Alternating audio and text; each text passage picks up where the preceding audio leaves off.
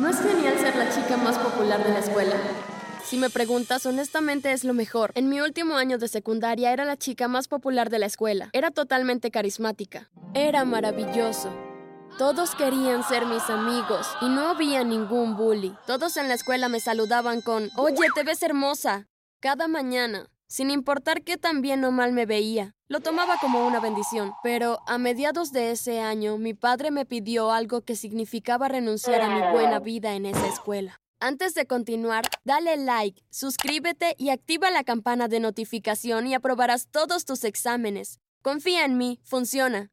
Mi padre me pidió que me trasladara a otra escuela en otra ciudad. ¿Por qué, papá? Es mitad de año. Es un momento incómodo, le dije. Pero él me dijo que era por el trabajo. Tenía que mudarse, así que quería que yo lo acompañara. Después de que mi mamá falleció, mi papá solo se había enfocado en darme la mejor vida. Comprarme el auto, el teléfono y los vestidos más geniales y todo lo que le pedí. Por eso, por una vez, también quería hacer algo por él. Así que acepté ir. Incluso si eso significaba tener que despedirme de mi popularidad y dejar atrás a todos mis amigos. Tenía que hacerlo. Hicimos las maletas y nos fuimos a la otra ciudad. Hasta consiguió que me admitieran en una escuela allí al instante. Pero antes de comenzar la escuela, mi papá me sentó para darme algunas instrucciones que, según él, tenía que seguir estrictamente. Era extraño porque nunca antes había hecho algo así, pero aún así le presté atención.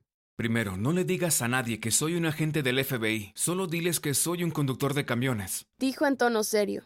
Oh, sí, olvidé mencionar que mi papá es un agente del FBI. Lo sabía desde hace un tiempo y siempre había guardado su secreto. Me alegra que mi papá confiara en mí para ocultar su verdadera identidad. Segundo, necesito que seas muy atenta. Busca cosas que sean peculiares si puedes. Agregó. Tercero, quiero que tengas mucho cuidado. Practique tus artes marciales.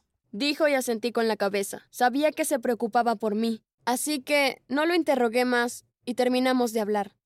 El día siguiente fue mi primer día en la escuela.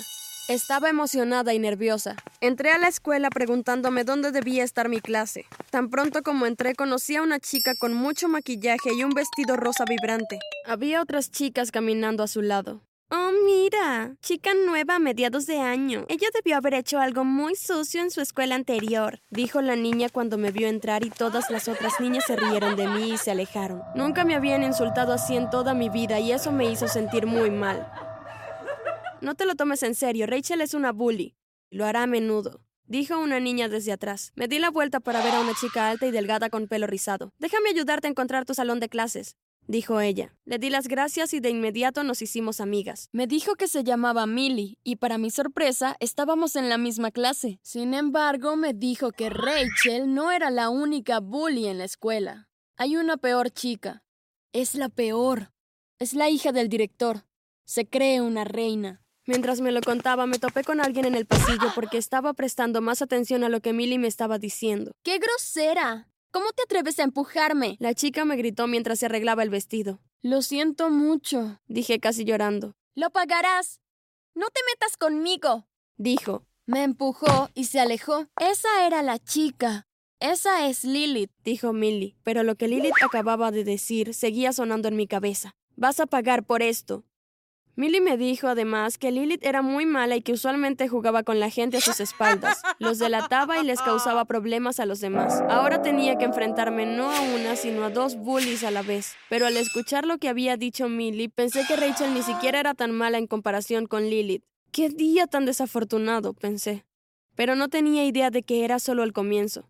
Cuando terminé mi primera clase me llamaron a la oficina del director. Cuando entré a la oficina vi a un anciano corpulento con un bigote enorme. Y la verdad, estaba un poco asustada. Aubrey, ¿es tu primer día en la escuela y ya estás molestando y haciéndole bully a mi hija? Eso no está bien. Dijo y sentí ganas de llorar. Primero, ni siquiera fue mi culpa haberme tropezado con Lilith. Fue un accidente. Y segundo, ni siquiera me dejó hablar para explicar. Y eso no fue todo. Ya había llamado a mi papá para reclamarle sobre ese asunto. Su hija ha estado causando problemas en su primer día de clases. Ha estado molestando a mi hija. Lamento que haya pasado eso. ¿Por qué no le das detención? Y dejamos el asunto así. Mi papá respondió como si creyera que yo me metí con alguien. Ahora estaba molesta. ¿Por qué él creería eso? Y estaría a favor de castigarme. Por algo que no hice. Pensé y me hizo enojar. Ni siquiera hablé con él cuando íbamos de regreso a casa. Solo hice pucheros y aparté la mirada. También me negué a cenar para hacerle saber lo enojada que estaba. Pero no fue por mucho tiempo, porque mi papá pudo consolarme ya que tenía una buena razón para hacerlo. Cariño, seré honesto contigo. Dijo. Así que escuché con atención. Me dijo que había algo sospechoso en esa escuela y que el FBI estaba investigando el lugar. Eso significaba que le asignaron ese caso. No solo eso, incluso me habían dado permiso para que pudiera ayudar si era necesario y por eso nos mudamos y me admitieron en esa escuela en particular. No te había dicho nada anteriormente porque no quería que te lo tomaras muy en serio. Dijo, porque sabía cuánto quería estar en el FBI con él. Incluso había practicado artes marciales desde que tenía cinco años. Luego de escuchar lo que tenía que decir ya no estaba enojada, sino emocionada. Y seria porque mi padre se había preocupado, pero también emocionada porque si ese caso tenía éxito podría asegurarme fácilmente un lugar en el FBI en el futuro. Al día siguiente fue a la escuela motivada, solo para encontrar noticias horribles. Rachel estaba desaparecida. No llegó a casa anoche, me dijo Millie, pero lo que me dijo luego me hizo sentir muy mal por Rachel. Mientras la policía local hablaba con el director, él les dijo que probablemente ella se había escapado. Después de eso, la policía dejó de buscarla y sus padres salieron a buscarla. Recé y esperaba que Rachel estuviera bien y que no se metiera en ningún problema. Luego seguimos con nuestras clases y pronto llegó el momento de mi detención. Para eso fui a la biblioteca, pero cuando llegué allí yo era la única que estaba y hasta el profesor estaba afuera. Parece un momento perfecto para investigar un poco, me dije a mí misma y seguí husmeando en las oficinas y aulas. Pero de repente me encontré con alguien y cuando vi quién era, temí por mi vida. Era mi director. Fue uno de mis peores sustos, y en ese momento parecía nada menos que un monstruo. Sin embargo, no era el momento de parecer asustada, ya que me haría parecer culpable, así que rápidamente inventé una excusa. Estaba buscando a la maestra en mi detención, no me siento bien y quiero ir a casa, dije tratando de no parecer sospechosa. ¿Y adivina qué? Me dejó ir gracias a Dios. Rápidamente corrí a casa y le conté a mi papá lo que acababa de pasar.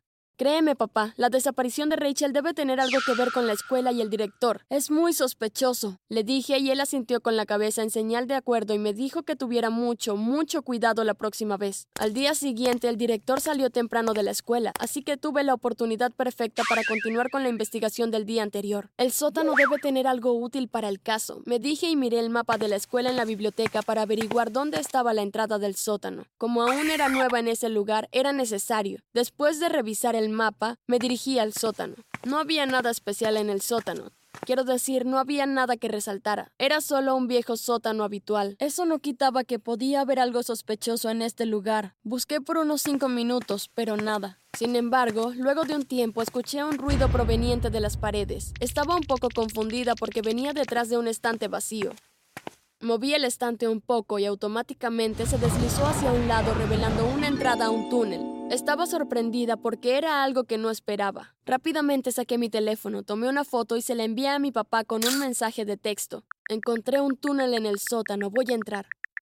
Era un enorme túnel recto, había numerosas habitaciones pequeñas a un lado y un pasillo para caminar, para que puedas hacerte una idea de lo grande que era.